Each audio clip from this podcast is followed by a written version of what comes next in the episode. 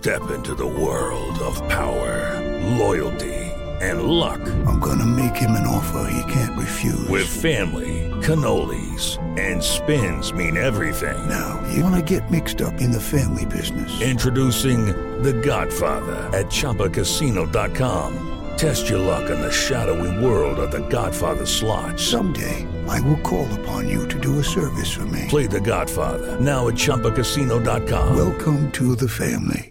No purchase necessary. VGW Group. Void where prohibited by law. 18 plus. Terms and conditions apply. Este es el podcast de Alfredo Romo. 889noticias.mx. Versuit Vergarabat está en el estudio de 88.9 Noticias, así que les doy la bienvenida. ¿Cómo están, compañeros? ¿Qué tal? Muy bien. Qué muy gusto felices. saludarte. Buenas Cóndor, tardes. bienvenido. Muchas gracias. Gracias, Dani. Gracias, Juan. Qué bueno que están con nosotros. La verdad que volviendo por segunda vez en este año eh, aquí a México y en el marco de, de nuestros 30 años, así que, que muy felices de regresar. 30 y no lo puedo creer. Nosotros tampoco. No, pero es, es impresionante. Yo tuve oportunidad de platicar con algunos de ustedes cuando yo hacía radio universitaria y, y me acuerdo que, que en aquel entonces, además de su música que, nos, que me gusta y que nos gustaba obviamente, entonces me llama mucho la atención de, de la, la manera que tenían de tocar, de, de protestar, pero también de tocar en pijama, que a mí me, resultaba fantástico, la verdad. Sigue, lo seguimos haciendo. ¿Sí? Si hay algo que, mira, han cambiado muchas cosas en los 30 años en esta banda, pero si hay algo que no cambió, fueron los pijamas. No digo que no hayan cambiado porque eh, se han renovado y estamos teniendo pijamas de gala, pero ¿O ¿Son de seda o cómo son las de algunos gala? de seda, de raso. Pero tenemos unos que son así traje- como trajes, Oh. sí, con sí. saco y chaleco, saco, muy, muy chaleco. lindo. O sea, los 30 años se han dejado estilo. Sí, Claro, por eso sí, eso sí, ya está. Para darle un poco de seriedad a la cosa. Claro, para que la cosa se ponga seria, sino cómo.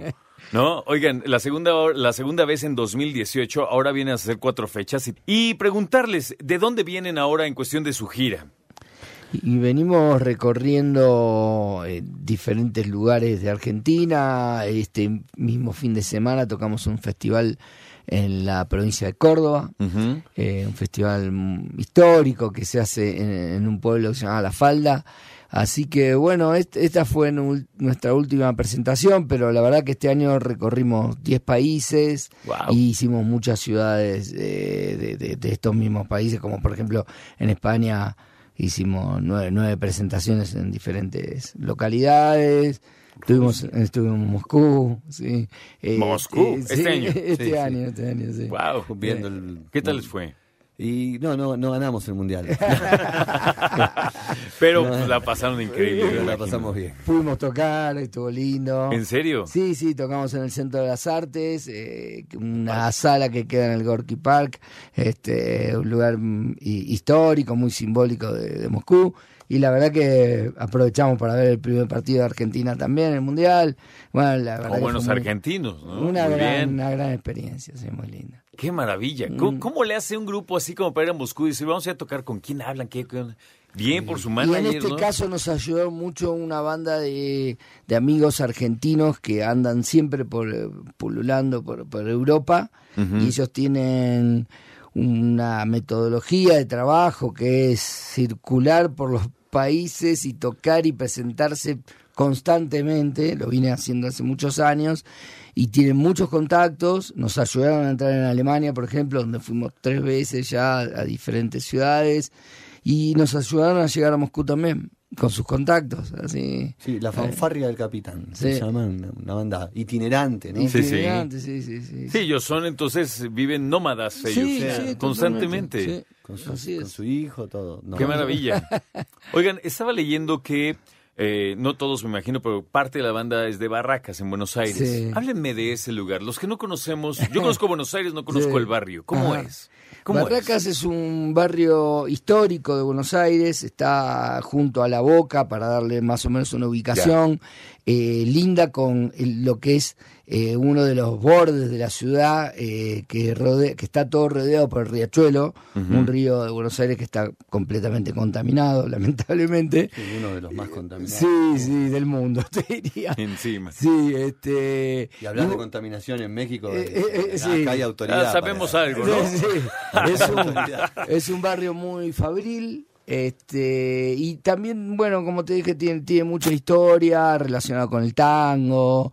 Eh, es un, barrio donde yo me crié gran parte de mi infancia. Conocí a algunos de los integrantes de Versuit, como Carlito, Pepe, Albertito.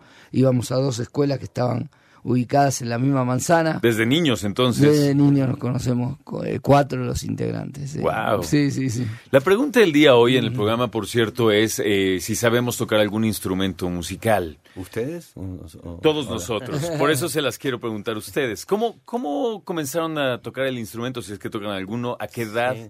Cóndor. Y de muy niño, de muy niño eh, ya sentía curiosidad por la música y mi papá que era futbolero le- lo llamaban botín.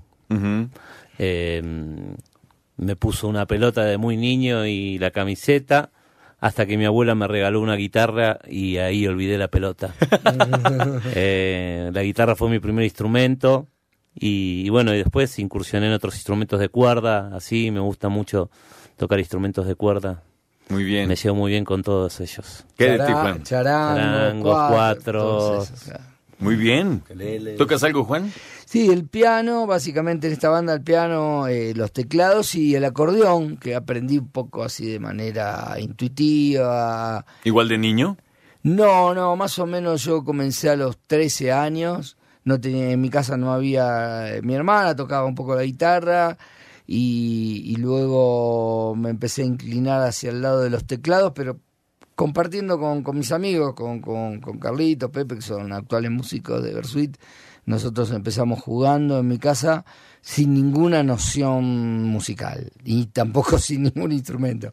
Pero hacíamos Qué maravilla, Sí, ¿no? hacíamos ruido con lo que había y, y nosotros nos divertíamos mucho con eso. Y, y luego en un momento como que uno dijo yo quiero tocar la batería, otro se inclinó hacia las cuerdas y yo fui hacia los teclados.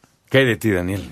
Yo canto en la banda, muy de vez en cuando puedo, toco algún instrumento de, de cuerdas, la guitarra es acústica, pero sí, en mi familia eh, hubo piano en la casa siempre, mi mamá profesora de piano, si bien no ejerció no ej- como profesora, pero guitarra, bombo, piano siempre hubo en mi casa y lo, lo viví desde muy chico, creo que, que la guitarra la agarré creo que antes de empezar a escribir o, leer y tuve la suerte de ir chico a, conservatorio musical, no hice todos los años, pero hice tres años de conservatorio de chico eh, y me encantan los instrumentos. De hecho, en mi casa tengo mis hijos chicos y tengo la casa llena de instrumentos armados para que jueguen, toquen y los usen. Me parece que es algo hermoso para comunicarse, un lenguaje hermoso y me, soy más intuitivo con los instrumentos y puedo agarrar cualquiera. Me cuestan un poquito los de viento, el cóndor me regaló una trompeta hace poco, Ah, qué maravilla. pero bueno, los vecinos agradecidísimos.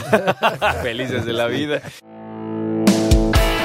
Escucha a Alfredo Romo donde quieras, cuando quieras. El podcast de Alfredo Romo en 889noticias.mx.